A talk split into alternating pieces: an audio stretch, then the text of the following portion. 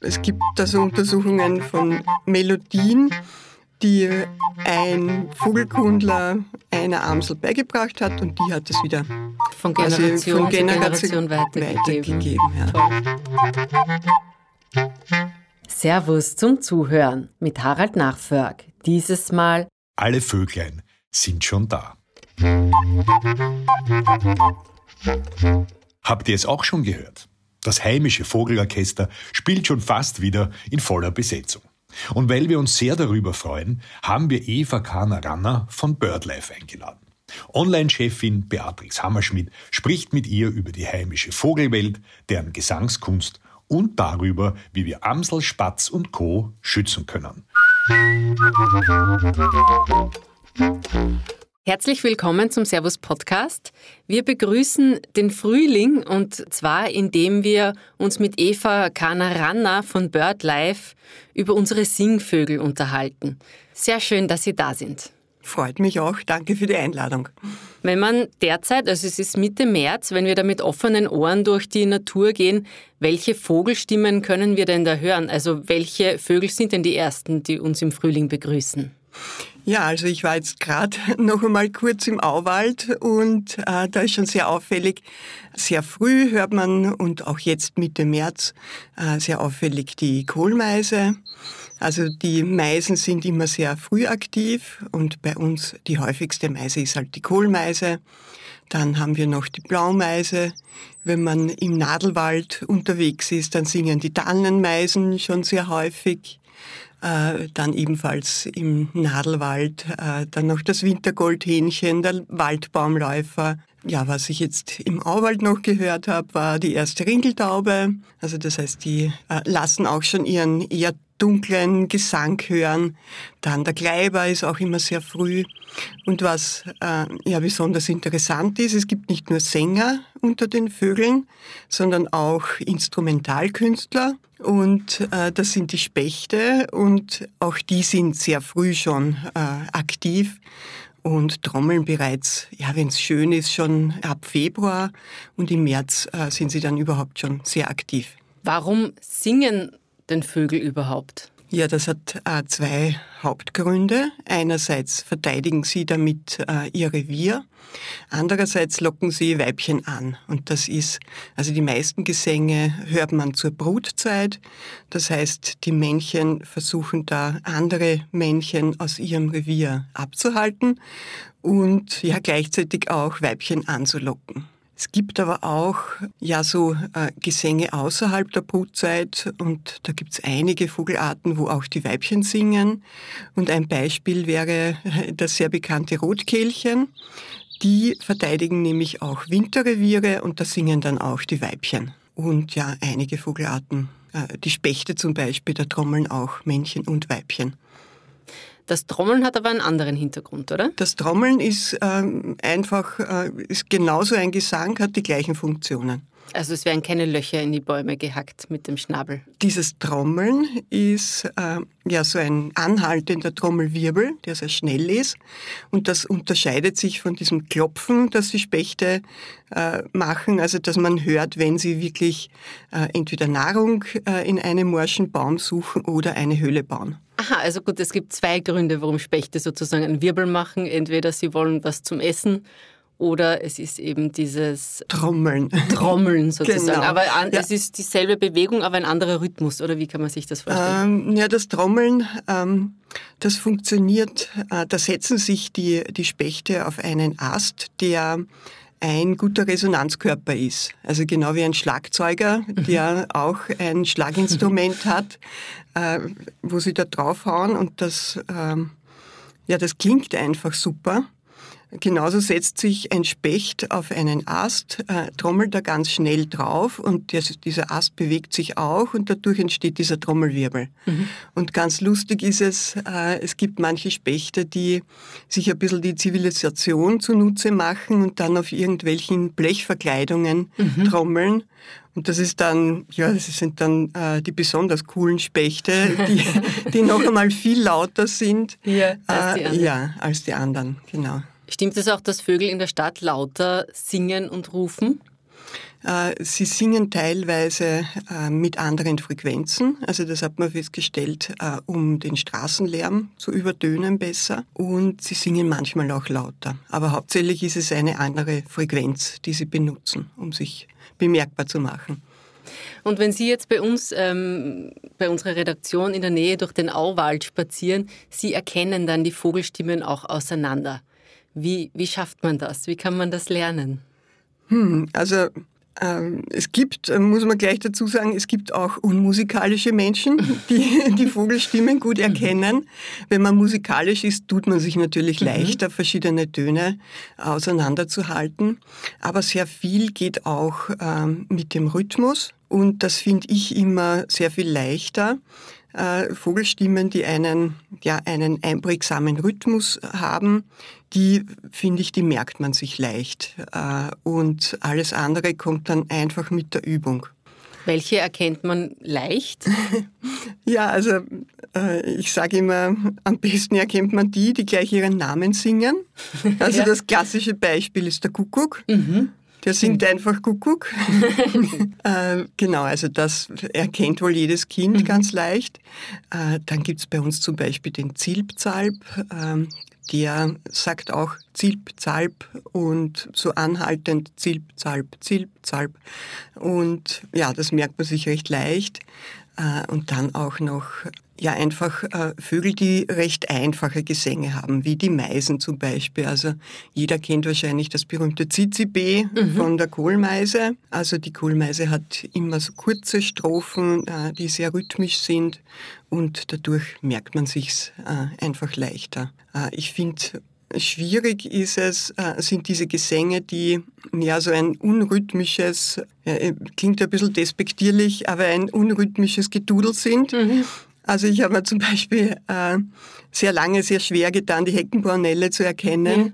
weil ja, also ich habe da nie wirklich einen Rhythmus gefunden äh, und da muss man sich eben äh, einfach diese Tonhöhe und die Abfolge dann äh, merken. Ich habe da auch einen, einen guten Tipp. Wir haben bei uns auf servus.com, also unter servus.com slash Vogeluhr, mhm. tatsächlich eine Vogeluhr, wo wir viele heimische Vogelstimmen zum Nachhören haben. Also falls das zu Hause jemand äh, ausprobieren und üben möchte, dann herzliche Empfehlung für die Servus Vogeluhr. Ja, das ist sicher eine gute Möglichkeit, äh, dass man sich einfach einmal ein Gefühl dafür entwickelt, äh, wenn man ein paar häufige Vogelstimmen immer wieder hört. Aber ja, in Wirklichkeit ist es dann aber eigentlich so, man muss sich das selber erarbeiten. Also es gibt äh, zwar auch Vogelstimmen-Apps, wo man eine Vogelstimme aufnimmt und die wird dann automatisch bestimmt. Aber wirklich lernen tut man es nur, wenn man einen Vogel singen hört, dann äh, so lange sucht, bis man diesen Sänger auch entdeckt und dann wirklich mit dem Buch bestimmt. Also ich finde, das bleibt einfach dann wirklich hängen. Ja, es gibt auch, ähm, wir bei BirdLife haben auch Exkursionen für unsere Mitglieder. Da kann man auch ähm, Vogelstimmen erklärt bekommen und in der Gruppe macht es dann noch mehr Spaß. Also ja, es gibt viele Möglichkeiten, die Vogelstimmen zu lernen. Aber am besten fängt man eben mit einfachen Sachen und häufigen Sachen an, die man bei sich selber im Garten hört. Ich habe gehört, dass manche Vögel auch Dinge äh, nachsingen oder Melodien nachsingen können, wie Klingeltöne von, von Handys und so.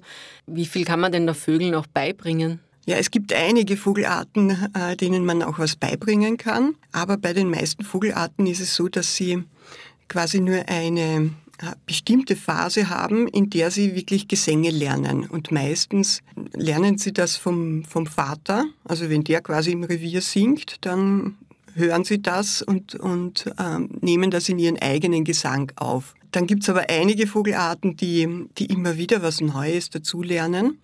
Also eine wichtige und auch häufige Vogelart bei uns ist der Star. Und der macht tatsächlich wirklich Geräusche, andere Vogelstimmen, andere Tierstimmen, alles mögliche, Türquietschen oder sonst irgendwas der nach. nach. Der macht das einfach nach und der kann auch länger lernen. Also da gibt's auch so Experimente von Ornithologen, die in ihrem Garten immer wieder das gleiche Lied gepfiffen haben. Und so haben sie den Star, oder bei der Amsel geht das auch, in ihrer Umgebung, die, denen haben sie das beigebracht und die haben das wieder an ihre Nachkommen weitergegeben. Mhm. Das heißt, es gibt da so Untersuchungen von, von Melodien, die ein Vogelkundler ähm, einer Amsel beigebracht hat und die hat das wieder von Generation, also von Generation, Generation weitergegeben. weitergegeben ja. Also ich habe äh, selber mal bei mir im Hof hat es eine Amsel gegeben. Das war noch so ein bisschen in den Frühzeiten des Handys, aber die mhm. hat einfach wirklich Handyklingeln, das klassische äh, alte Handyklingeln ja, das nachgemacht. Nokia-Klingeln, ne? was man wahrscheinlich genau, kennt, ja. ja. Sagt der Ruf des Vogels auch etwas über seinen Charakter aus? Na, also so weit würde ich nicht gehen. Ich bin ja äh, Biologin und ja, man wird während des Studiums schon sehr früh davor gewarnt, zu anthropomorphisieren. Also den Vögeln jetzt menschliche äh, oder den Tieren überhaupt menschliche Eigenschaften äh, zuzuschreiben. Also man kann sicher nicht irgendeine Eigenschaft einem Vogelgesang äh, zuschreiben. Was aber schon der Fall ist, ich habe vorher schon gesagt, der Gesang dient auch dazu, Weibchen anzulocken. Mhm. Und die Weibchen wählen auch die Männchen teilweise nach der Qualität des Gesanges aus. Mhm. Das heißt also, der Star, der macht verschiedenste Vogelstimmen nach oder verschiedenste andere Geräusche nach und äh, gestaltet dadurch seinen Gesang vielfältiger. Und das ist offensichtlich für Weibchen besonders attraktiv, ein Männchen, das sehr viele äh, verschiedene Variationen in seinem Gesang einbaut. Und so erkennt das Weibchen, ja, das ist jetzt ein besonders fittes äh, Männchen und äh, das wäre doch cool, mich mit dem zu verpaaren. Es gibt auch äh, eine Vogelart, mit der ich mich ähm, besonders beschäftige, ist der Wiedehopf. Mhm. Der hat einen sehr einfachen Gesang, also die meisten Wiedehöpfe singen nur so hup, hup, hup, dreisilbig. Äh, und dann gibt es aber auch welche, die singen nur hup, hup. Dann gibt es mhm. welche, die singen viersilbig oder fünfsilbig. Und attraktiver für die Weibchen sind offensichtlich die, äh, die je mehr, mehr silbiger mhm. sie singen, äh, umso attraktiver sind sie. Und dann bleiben leider die armen Loser, die nur zweisilbig singen, die bleiben oft lange bleiben übrig und finden kein Weibchen. Mhm. Da gibt es aber auch noch andere Auswahlkriterien. Es gibt äh, Vogelarten, da ist eben der Gesang ein Auswahlkriterium, aber durchaus auch das Aussehen und, und wie fit äh, die Männchen sind. Ähm, es gibt ja auch Vogelarten, äh, die haben eine Balzfütterung äh, während des Balzrituals und ja, das ist sicherlich auch äh, ein Zeichen, den Weibchen zu zeigen, ich, bin fähig dazu, eine Brut aufzuziehen, ich kann viel Futter herbeibringen. Also es gibt verschiedenste Auswahlkriterien. Also es gibt äh, in Australien zum Beispiel den, äh, die Laubenvögel. Mhm. Die bauen äh, so eine Balzarena, recht kompliziert, also aus, aus verschiedenen äh, Ästen ähm, bauen sie da so einen Art Tunnel, wo sie dann so durchmarschieren ähm, und dort auch singen. Und dann sammeln sie dort auch äh, bunte Gegenstände. Also es gibt einen Laubenvogel, der sammelt lauter blaue Gegenstände. In der Natur normalerweise blaue Blüten.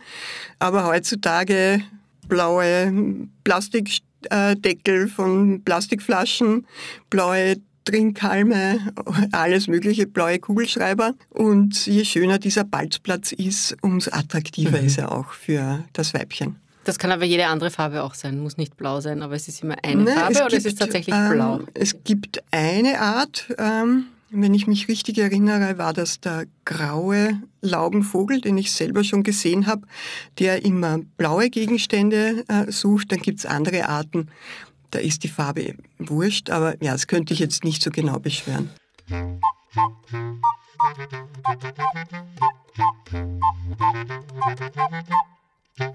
Wie viele Vogelarten gibt es denn in Österreich? Also in Österreich gibt es momentan 415 Vogelarten, die ja, seit 1950 als Wildvogel nachgewiesen sind. Davon sind aber nur 212 tatsächlich Brutvögel. Das heißt, alle anderen kommen als Gastvögel also entweder auf dem Durchzug oder als Wintergast. Mhm. Und dann gibt es auch ja, so sogenannte Raritäten. Das heißt, das sind Vögel, die die es nur ganz selten zu uns verschlägt. Also, und da sind dann die Vogelkundler auch sehr aufgeregt, das spricht sich herum. Und äh, um eine lange Artenliste als Vogelkundler zu haben, besucht man dann auch äh, solche Raritäten unter Anführungszeichen und äh, um diese auf äh, seine Liste zu bekommen. Aber, Welche sind das zum Beispiel oder was kann das sein? Ja, also ich denke da an ja, die Weißbartgasmücke, die aus dem Mittelmeerraum manchmal kommt. Äh, dann gibt's äh, einige Raubmöwen, die manchmal kommen. Ja, also ich bin jetzt nicht so äh, die Raritätenjägerin. Ich kümmere mich eher um unsere Brutvögel. Aber ja, also es, es gibt da äh, immer wieder äh, Goldhähnchen, Laubsänger war, glaube ich, vor einigen Jahren ähm, eine Rarität, die von vielen Leuten besucht wurde. Inwiefern hat sich denn die Anzahl oder die Artenvielfalt unserer heimischen Vögel verändert in den letzten Jahren oder in den, in den letzten Jahrzehnten? Ja, das ist ganz interessant. Äh, es sind zwar einige Vogelarten ausgestorben, aber trotzdem im Vergleich äh, zu den 1980er Jahren äh, sind doch ungefähr zehn ähm, regelmäßige Brutvögel dazugekommen. Mhm. Also das sind einige Arten, die ähm, ausgestorben waren und jetzt erfreulicherweise wieder brüten. Also wie zum Beispiel der Kaiseradler oder der Seeadler.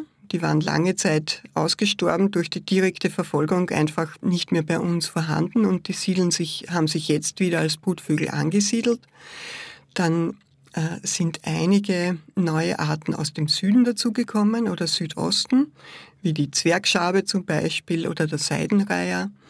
Und dann gibt's äh, in Europa auch vermehrt Arten, die äh, ja eigentlich nicht ursprünglich in Europa heimisch waren und die aber aus Zoos oder aus irgendwelchen Haltungen ausgekommen sind und sich jetzt als Brutvögel etabliert haben. Also das wäre zum Beispiel die Nilgans bei uns, die äh, jetzt in Europa immer stärker als Brutvogel kommt.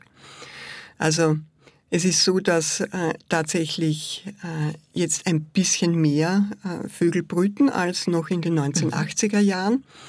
Aber das Traurige ist, äh, die Vogelindividuen werden trotzdem weniger. Das heißt, es gibt viele Arten, äh, die einfach viel seltener sind als noch in den 1990er Jahren zum Beispiel. Also ich denke an so häufige Arten wie die Feldlerche, mhm kennen sicher auch viele Zuhörerinnen. Und äh, die hat wirklich sehr stark abgenommen in den die letzten... Die brütet ja tatsächlich im, im Feld. Genau, das ja. ist, äh, die brütet entweder in mageren Wiesen oder sie brütet in Äckern. Äh, und da braucht sie aber Stellen, die schüttere bewachsen sind, äh, also irgendwelche äh, Brachen dazwischen oder auch äh, einfach Stellen, die, die ein bisschen verunkrautet sind, die nicht so dicht bewachsen sind. Und ja, die hat einfach Probleme, dass es äh, weniger Brachstreifen gibt, weniger Reine, weniger Feldreine, dass die Felder immer intensiver bewirtschaftet werden. Und so kann man allgemein sagen, dass unsere Kulturlandvögel, also die Vögel, die in landwirtschaftlich genutzten Gebieten brüten, die haben es eigentlich bei uns am schwersten. Also die, da gibt es die meisten Arten, die tatsächlich stark abnehmen. Was bedeutet das für, für unsere Natur, wenn die Vögel leiser werden, wenn sie weniger werden? Ja, einerseits ist es natürlich ein schlechtes Zeichen, denn äh, die Vögel sind ja quasi sehr sichtbare Vertreter der Tierwelt oder hörbare, Hörbar. bess hörbare besser gesagt. Äh, und quasi hinter so einem Vogel steht ja eine ganze Artengemeinschaft an Insekten, die weniger werden, mhm. an Pflanzen, die weniger werden. Und äh, ja, es ist einfach äh, ein Zeichen, dass es in unseren Lebensräumen, dass etwas nicht in Ordnung ist. Und ja, wenn die Vögel fehlen, dann äh, geht es der Natur insgesamt nicht gut. Ja, und für uns Menschen bedeutet es natürlich, äh, dass das Naturerlebnis ja nicht mehr so intensiv ist. Also man hat äh, festgestellt, dass äh, die Vielfalt an Vogelgesängen in den letzten 20, 30 Jahren deutlich abgenommen hat, die man als durchschnittlicher Mitteleuropäer so hören kann. Und äh, ja, ich finde das einfach traurig, wenn es zur Normalität äh, wird, wenn man nur mehr einige wenige ganz häufige Vögel singen hört und äh, diese Vielfalt verloren geht. Wie kann man denn die heimischen Vögel unterstützen? Also als Gartenbesitzerin äh, oder als Gartenbesitzer kann man auch sehr viel machen für die heimischen Vögel. Und es gibt durchaus auch einige seltene Arten äh, in den äh, Gärten, die man ganz gezielt unterstützen kann. Und zusammengefasst könnte man sagen, ein bisschen Unordnung zulassen. Mhm. Also diese komplett aufgeräumten und ausgeräumten Gärten wo halt sich eine Thujenhecke an ein Beet mit Rindenmulch und an einen englischen Rasen reiht und dann vielleicht noch irgendein Nadelbaum in der Mitte steht. Das ist halt für äh, eine Vogelvielfalt nicht so anlockend, also nicht so attraktiv. Lassen Sie einfach ähm, Wildkräuter in Ihrem Garten wachsen angefangen beim Löwenzahn, mhm. den manche Leute im Rasen wirklich wie die Pest hassen. Aber für unsere Finken ist gerade der Löwenzahn eine Schlüsselpflanze. Viele Finkenarten, also der Gierlitz zum Beispiel, der Stieglitz, ähm, der Grünling, die haben ihre Brutzeit so äh, synchronisiert mit der Fruchtreife des Löwenzahns, weil sie einfach ihre Jungvögel mit den unreifen Löwenzahnsamen füttern. Und deswegen, ja, lassen Sie, lassen. lassen Sie den Löwenzahn stehen, lassen Sie die Vogelmiere stehen, lassen Sie den Vogelknöterich stehen. Und da gibt's äh, viele Wildkräuter einfach wachsen lassen, was von selber kommt. Und die Vögel holen sich dann, äh, was ihnen schmeckt. Ganz wichtig, wenn Sie jetzt zum Beispiel einen Steinweg, äh, einen gepflasterten Weg in Ihrem Garten haben, dann lassen Sie äh, die kleinen Kräuter in ihren Pflasterritzen wachsen. Mhm. Also es gibt immer wieder Leute, die äh, ja, mühsamst, Mühe mühsamst mit so kleinen Geräten mhm. alles auskratzen. Aber ich finde, das kann eigentlich nicht stören und es gibt äh, Vögel, die tatsächlich äh, mit genau diesen Pflanzen äh, ihre Jungvögel füttern. Mhm. Also es gibt da die Knopfkamille, es gibt eben den Vogelknöterich. Das sind Arten, die wirklich genau in diesen Pflasterritzen wachsen. Und, und, der Vorteil ist, man hat auch weniger Arbeit, wenn man es einfach wachsen lässt. Also ein vogelfreundlicher Garten ist, äh, er spart einen viel Arbeit, mhm. weil äh, ja, man lässt einfach äh, den Rasen äh, im Rasen auch Kräuter wachsen. Man mäht nicht so oft oder zumindest nur abschnittsweise, lässt auch äh, diese Kräuter zur Reife kommen. Das heißt, äh, die dürfen dann auch aussamen. Man lässt äh, in einer wilden Ecke überhaupt alles wuchern. Und, und dort finden die Vögel dann auch Nistplätze. Heimische Heckenpflanzen wie Weißdorn, Hetschal, Brombeere, Liguster, Naschhecke auch für die Vögel anlegen, wo sie dann auch brüten können alte Bäume stehen lassen und ja, also unendlich viele Möglichkeiten. Natürlich ganz wichtig ähm, das Insektenangebot. Also nicht äh, die Panik bekommen, wenn da jetzt äh, Raupen oder Blattläuse im Garten zu sehen sind. Gerade die Kohlmeisen und die Blaumeisen, die, die man im Winter so gerne füttert mit Sonnenblumenkernen, mhm die brauchen dann im Frühling äh, zur jungen Aufzucht die Raupen und die Blattläuse. Die freuen sich dann über die das kriechende sich, Buffet. Genau. Und wenn ich jetzt nur einen Balkon oder eine Terrasse habe, also kann ich da den Vögeln auch was Gutes tun? Natürlich nicht in dem Ausmaß wie als Gartenbesitzerin, aber ich selber habe auch nur eine Terrasse und äh, die Spatzen, die in der Umgebung brüten, also brüten sogar unter der Dachrinne meiner Terrasse. Äh, die freuen sich auch über die Vogelmiere, die ich in einem Kistel einfach ähm, wachsen lasse. Dann stelle ich immer einen Blumenuntersetzer raus äh, mit Wasser, wo sie dann baden können. Das haben sie sehr gern. Und dann äh, habe ich auch schon mal einen Spatzen Schlafplatz in meinen Stangenbohnen gehabt, mhm. die sich da wirklich äh, zusammengefunden haben und äh, jeden Abend der Chillband zur Ruhe gegangen sind.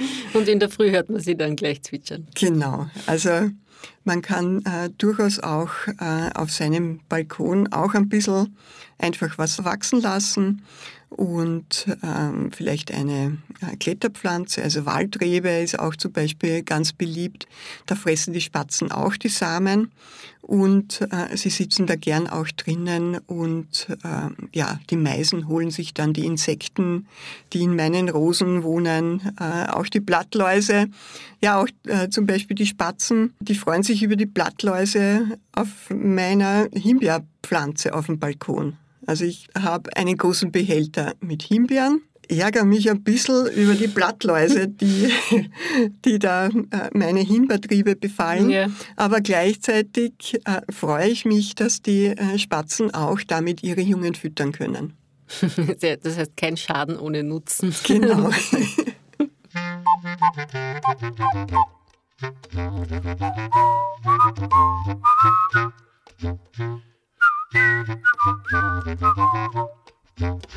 Welche Rolle spielen denn Vogelhäuser? Nistkästen, wie man diese Vogelhäuser auch nennt, äh, sind wichtig für Höhlenbrüter. Ähm, aber auch da ist äh, quasi das Erste, besser ist eine natürliche Höhle für die Vögel. Aber wenn es jetzt äh, zum Beispiel in einem Siedlungsgebiet nicht so viele alte Bäume gibt, dann kann man durchaus äh, mit Nistkästen ähm, da Ersatzbrutplätze schaffen und unterstützt dabei halt äh, die Höhlenbrüter unter den Vögeln. Im eigenen Garten sind das normalerweise Kohlmeise, Blaumeise, der Kleiber, auch die Stare gehen gerne in Nistkästen. Aber es gibt durchaus auch seltenere Arten, wenn man jetzt äh, zum Beispiel in einer Streuobstwiese Nistkästen aufhängt, dann kann es sein, dass man sich auch über einen Gartenrotschwanz freuen kann, der schon selten wird äh, und der dann davon profitiert. Äh, auch der Wendehals, äh, Steinkauz oder Wiedehopf sind so seltene Arten, die tatsächlich von Nistkästen profitieren können. Insgesamt ist es aber bei den Nistkästen so wie beim Futter. Äh, das natürliche Angebot äh, ist immer das Bessere und das Umfassendere für die Vögel. Mhm. Also das heißt, ein alter Baum im Garten ist viel mehr wert, als wenn ich jetzt diesen alten Baum umschneide, einen neuen pflanze und dort einen Nistkasten aufhänge. Weil da wohnen natürlich äh, verschiedenste andere äh, Lebewesen noch, von den äh, Insekten, von den Käfern, ähm, die dort im Holz wohnen und die der Specht dann wieder rausholen mhm. kann, äh, von den Säugetieren, von den Mäusen, die dort irgendwo wohnen. Ja, also immer der Natur äh, den Vortritt lassen, aber man kann natürlich äh, ein bisschen nachhelfen. Sie haben es schon angesprochen, das Vogelfüttern. Wie soll man das denn machen und womit und wann überhaupt? Ja, also klassischerweise füttert man im Winter. Da kann man tatsächlich ähm, Vögeln über den Winter helfen, besonders wenn diese Winter sehr hart sind.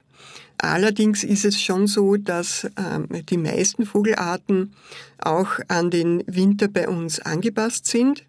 Also man merkt das auch äh, am Futterhaus wenn es jetzt in den Wäldern ein gutes Nahrungsangebot äh, gibt, zum Beispiel voriges Jahr war das der Fall, da war ein tolles Mastjahr bei vielen Bäumen. Mhm. Das heißt, die Fichten haben gefruchtet, auch die Tannen, die Eichen und die Buchen. Und äh, da waren viel weniger Vögel bei den Futterhäusern weil die einfach äh, diese natürliche Nahrung im Wald äh, finden, nebenbei dann auch noch äh, die Meisen zum Beispiel äh, überwinternde Insekten finden und äh, ja, einfach ist es auch im Winter so, dass die natürliche Nahrung für die Vögel sehr wichtig ist, man aber mit dieser Zufütterung äh, einige Vogelarten tatsächlich unterstützen kann. Also ich denke da an die Spatzen, also den Haussperling und den Feldsperling. Das sind zwei Kulturfolger, die tatsächlich wahrscheinlich erst mit dem Menschen nach Mitteleuropa mhm. eingewandert sind und äh, im Zuge der Erfindung des Getreidebaus, könnte man sagen. Und die äh, profitieren tatsächlich äh, davon, wenn wirklich im Winter gefüttert wird. Wobei es denen aber auch wurscht ist, wenn man jetzt äh, Händeln in seinem Garten hat zum Beispiel und die äh, dann mit Getreide füttert, dann fressen einfach die Spatzen auch mit. Ja, und ansonsten füttert man im Winter äh, verschiedenste äh, Futtersorten, für die Körnerfresser äh, verschiedene Samen, wobei die Sonnenblumenkerne äh, ja das häufigste Futter äh, sind, das man verwendet. Ähm, für die Spatzen zum Beispiel kann man aber auch Hirse anbieten, Leinsamen zum Beispiel, auch verschiedenste Nüsse werden gern genommen dann äh, Fettfutter für Spechte, Kleiber oder Meisen zum Beispiel. Und dann gibt's äh, auch noch Weichfutterfresser wie die Amsel oder das Rotkehlchen. Die kann man mit speziellen äh, Weichfresserfutter unterstützen. Also das sind fettgetränkte äh, Getreideflocken äh, oder auch Rosinen. Mhm. Wird dann sehr gern angenommen. Wenn ich jetzt in meinem Garten oder auf dem Balkon oder auf der Terrasse ein Vogelnest finde, an einer Stelle, die einfach ungünstig ist, was mache ich denn da? Ja, also prinzipiell ist es schon so, dass Vogelnester äh, geschützt sind. Das heißt, man darf sie eigentlich nicht entfernen, äh, solange die, die Jungvögel nicht ausgeflogen sind. Und ja, es ist eigentlich auch äh, kaum möglich, dass man ein Vogelnest jetzt irgendwo anders hinversetzt. Das sind wirklich nur ganz seltene Ausnahmefälle. Also ich habe Berichte von Anruferinnen, die gesagt haben, ja, jetzt ist bei mir aber eine Baustelle, mhm. es wird was abgerissen und da ist jetzt aber ein Hausrutschwanznest, was mache ich?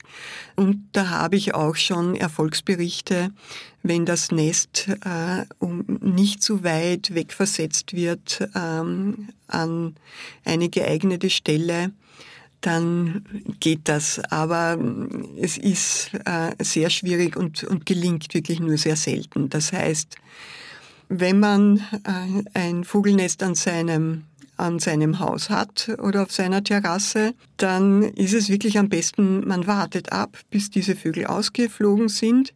Es dauert auch nicht sehr lange. Wie lange dauert das in etwa? Ähm, bei Singvögeln ist so der Richtwert, äh, circa zwei Wochen sitzen die Weibchen auf den Eiern.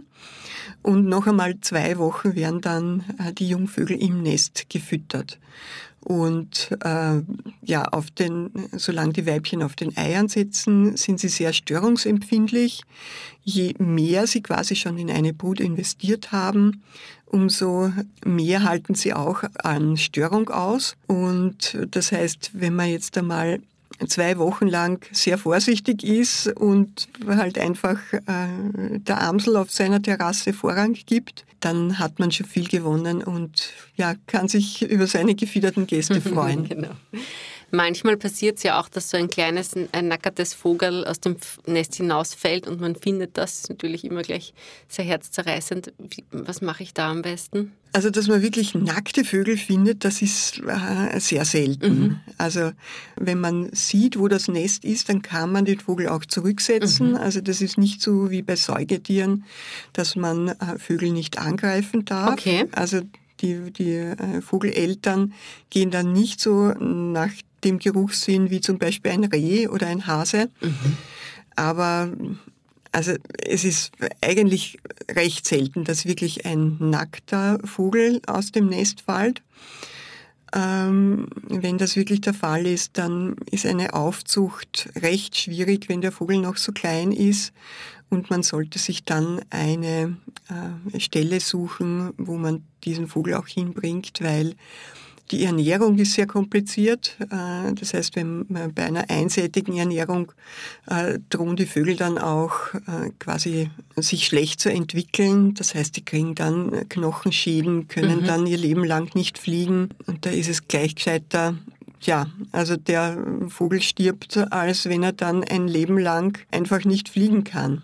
Das heißt, in professionelle Hände, wenn man wirklich einen nackten Vogel äh, findet. Und äh, häufiger ist es allerdings, äh, dass die Leute besorgt sind bei Vögeln, die zwar schon befiedert sind, aber noch nicht fliegen können. Ja. Also das, ähm, da haben wir sehr weitaus mehr Meldungen bei BirdLife, wo die Leute dann anrufen, was tue ich? Das sind dann äh, sogenannte Ästlinge. Das heißt, äh, die Jungvögel verlassen in den meisten Fällen das Nest, bevor sie richtig fliegen können. Und das ist ganz normal, dass die aus dem Nest raushüpfen, äh, dann eher in der Umgebung ganz hilflos herumflattern äh, oder klettern. Und äh, die machen dann auch mit, äh, mit herzzerreißenden Rufen auf sich aufmerksam.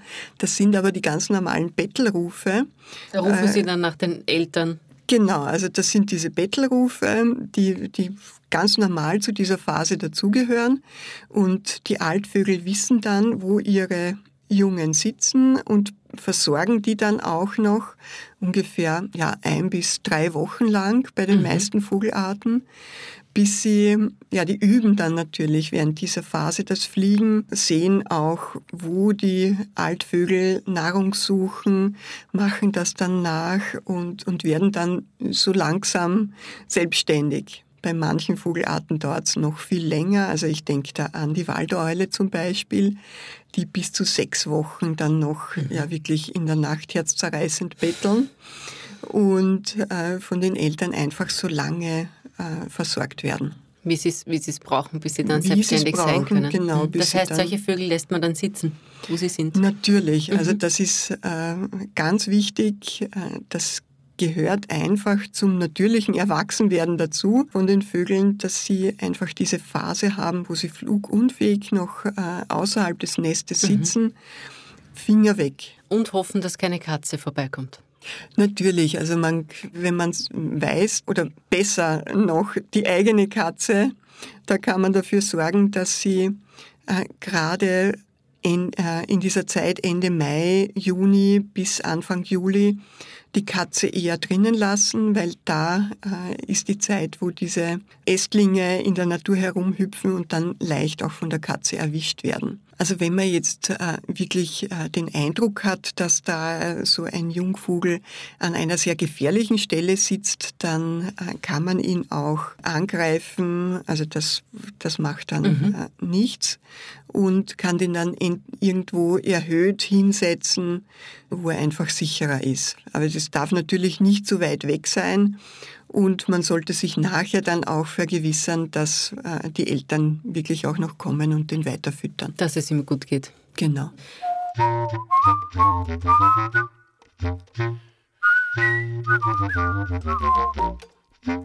Es gibt ja Vögel, die weniger beliebt sind. Das sind die Tauben. Also vor allem im städtischen Bereich sieht man sie sehr oft, mhm. die sich da ganz gern laben an den Essensresten, die die, die Menschen verlieren. Wie ist es denn gekommen, dass Sie so einen schlechten Ruf bekommen haben und was ist denn da dran? Man nennt sie ja manchmal sogar die Ratten der Lüfte, habe ich gelesen. Ähm, ja, die, die Straßentaube, von der Sie da sprechen, es gibt ja verschiedenste Taubenarten bei uns, das ist äh, einfach ein sehr erfolgreicher Vogel und als ursprünglicher Felsbrüter hat sie eigentlich die Stadt als äh, zweiten Lebensraum für sich entdeckt und brütet jetzt äh, auf den Häusern wie auf künstlichen Felsen. Und durch das große Nahrungsangebot, das in den Städten auch herrscht, also das heißt äh, die vielen Nahrungsreste oder, oder Brotreste, Bröselreste, die ja. man findet, aber auch natürlich durch aktive Fütterungen hat man natürlich auch diese Bestände äh, hinaufgetrieben. Und äh, ja, natürlich ist es für einen Hausbesitzer nicht, äh, nicht angenehm, wenn das Haus oder die Fassade so stark beschmutzt werden. Und ja, das hat einfach dafür, dazu geführt, dass, dass die Tauben äh, so unbeliebt sind. Gibt es da irgendeine Möglichkeit, das artgerechte Weise einzudämmen oder zu regulieren? Das ist ein sehr schwieriges mhm. Thema und in Wien zum Beispiel ist die Wiener Umweltanwaltschaft äh, da auch dran. Also zuerst müsste man natürlich das, das Nahrungsangebot reduzieren. Also das ist eigentlich das Um und Auf Dann gibt es so die Möglichkeiten, also Brutmöglichkeiten äh, zu schaffen für diese Tauben und dann aber dafür zu sorgen, dass sie dort halt keinen Bruterfolg haben, in, indem die Eier weggenommen werden. Auch nicht sehr nett, Nein. aber ja, also es gibt verschiedenste Ansätze, aber es ist ein schwieriges Problem und, und in Wirklichkeit hängt es einfach an der Fütterung. Also viele Leute glauben, ja, die armen Tauben, die muss man füttern, weil sonst verhungern sie. Aber das führt einfach dazu, dass, dass das Problem immer größer wird. Mhm. Und ähm, gerade bei den Tauben ist es ja so, auch unsere Straßentauben, wenn die nicht gefüttert werden, dann müssen sie weiter fliegen. Das ist auch bei Tauben normal, dass sie äh, lange Wegstrecken zu ihren Nahrungsflächen zurücklegen und die fressen dann auf den Feldern, finden dann aber nicht so viel, äh, dass sie sich einfach so ungehemmt vermehren können.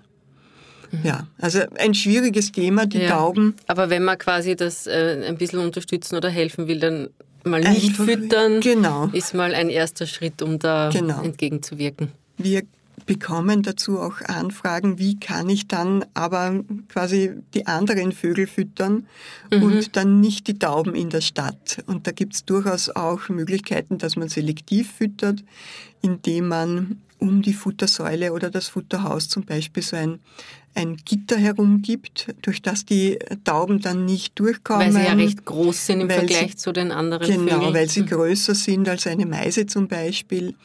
Und damit kann man schon äh, auch selektiv füttern.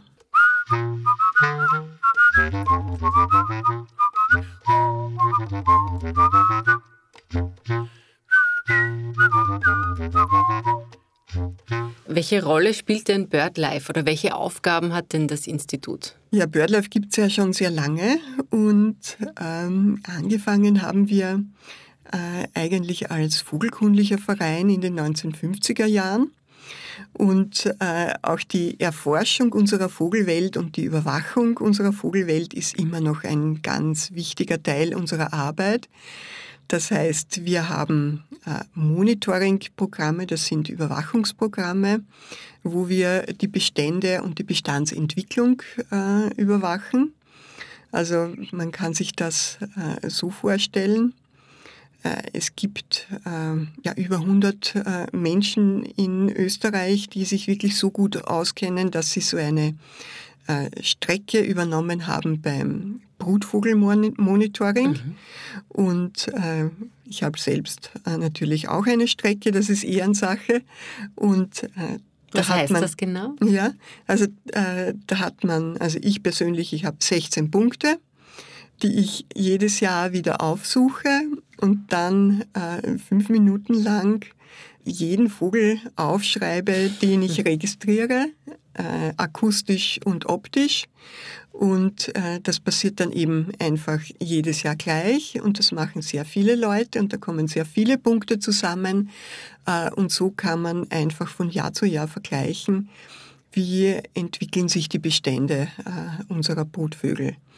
Und so komme ich auch äh, zu diesen Ergebnissen, dass die Feldlerche immer seltener wird dass das Rebhuhn mhm. immer seltener wird, äh, dass die Goldammer seltener wird. Im Wald äh, sind es zum Beispiel die Goldhähnchen, die etwas seltener werden.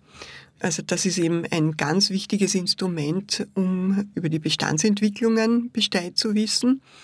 Und dann wissen wir natürlich ähm, auf dieser Basis, wo muss man ansetzen. Und ja, wenn ich schon ein paar Mal äh, bei der Landwirtschaft angesetzt habe, also äh, die Landwirtschaft thematisiert habe. Wir versuchen auch zu beeinflussen, wie äh, wie schauen die Förderungen aus? Also jetzt äh, ist gemein, gerade die gemeinsame Agrarpolitik der EU beschlossen worden. Und das sind wirklich dann äh, politische Prozesse. Wie läuft das ab? Wie werden äh, Förderungen für welche Maßnahmen vergeben?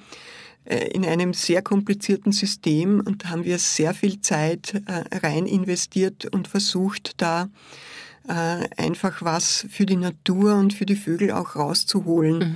indem einfach ein höherer Brachenanteil äh, gefördert wird, indem es auch verpflichtend äh, ist, bestimmte Maßnahmen zu setzen, die den Vögeln zugutekommen und so weiter.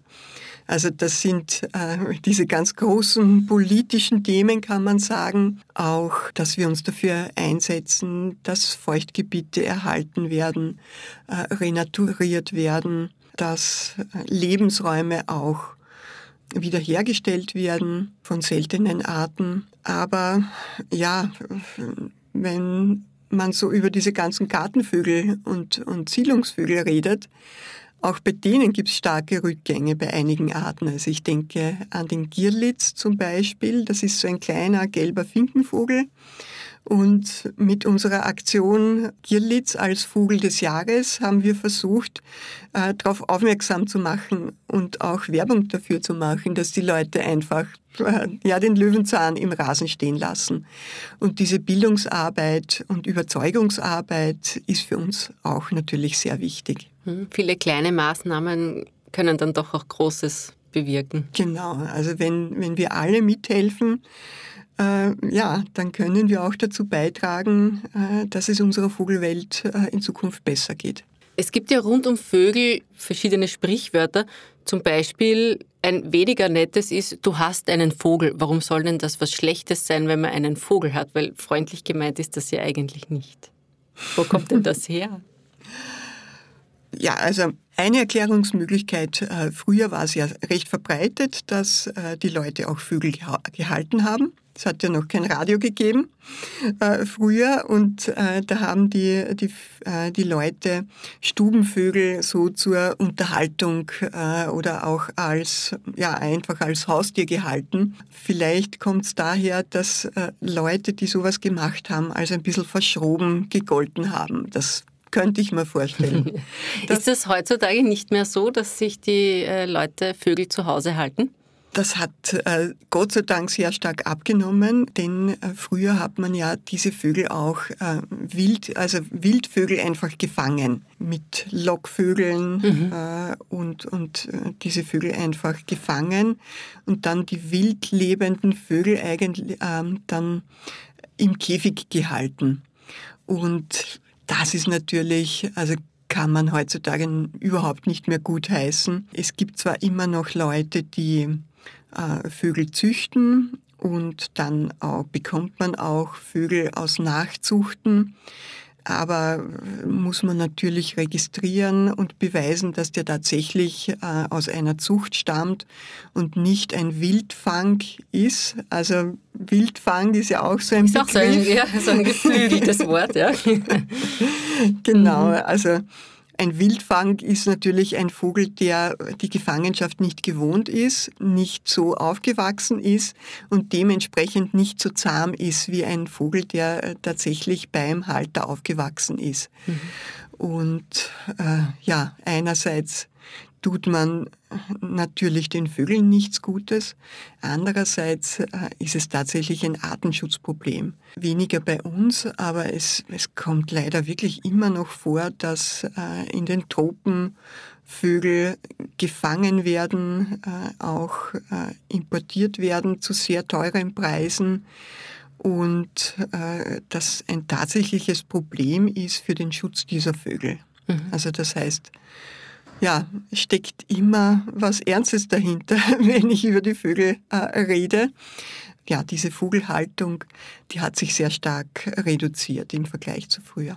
Und als Vogelfreund ist es eben der bessere Weg, nach draußen in die Natur zu gehen, sie dort zu beobachten, sich auf eine Bank zu setzen, ihnen, ihnen zuzuhören und zuzuschauen und lieber auf den Käfig zu Hause zu verzichten. Ganz genau, ganz genau so ist es. Also ich finde, jeder Tierfreund äh, versteht das natürlich, dass äh, ein Vogel, der draußen herumfliegen kann und einfach sein natürlich, seinen natürlichen Lebensraum hat, dass es dem viel besser geht als einem Käfigvogel. Mhm. Warum soll es einem Glück bringen, wenn einem eine Taube auf den Kopf gackst? Das, das ist, ist wahrscheinlich genau, genau das Gleiche, wie es Glück, Glück bringt, wie, man, äh, wie wenn man in ein Hundstrümmel steigt. äh, ja, man versucht einfach ein Pech in ein Glück zu verkehren und das, äh, sich dann mit seinem Pech äh, auszusöhnen. Und dass der frühe Vogel den Wurm fängt, ist da was dran? Da ist tatsächlich was dran. Denn die meisten Vögel sind wirklich Frühaufsteher. Und zwar fangen sie vor allem sehr früh in der Früh schon äh, mit dem Gesang an. Die Amsel zum Beispiel, die fängt schon mit dem Gesang an, wenn es äh, noch ganz finster ist. Und dann geht sie auch sehr bald schon auf Nahrungssuche. Und man hat das einfach äh, beobachtet, dass Vögel Frühaufsteher sind und in der Früh vielleicht auch mehr Nahrung finden. Welcher ist denn Ihr Lieblingsvogel und warum gerade der? Ja, das bin ich schon oft gefragt worden und ich habe einige Lieblingsvögel, aber ein besonderer Lieblingsvogel von mir ist der Wiedehopf. Mhm. Und zwar, der hat auch so einen tollen Namen, muss ich sagen. Ja, genau. Wiedehopf. Der Wiedehopf kommt auch äh, in dem Vogellied Alle Vögel sind schon da vor und ist auch ein sehr bekannter Vogel. Äh, ja, aber das hat bei mir den ganz einfach praktischen Grund, weil ich äh, mich lange Zeit auch mit dem Wiederhof beschäftigt habe und immer wieder im burgenländischen Seewinkel auch Wiederhopfzählungen koordiniert habe und mich einfach mit dem Wiederhopf äh, gut auskenne. Ja, und wenn man da wirklich so äh, in aller Herrgottsfrüh ja, der frühe Wiederhopf fängt den Wurm, äh, draußen ist äh, und die Wiederhöpfe singen. Ja, das ist einfach ein wirklich tolles Erlebnis. Vielen Dank für das Gespräch. Bitte gerne, hat mir auch sehr viel Spaß gemacht.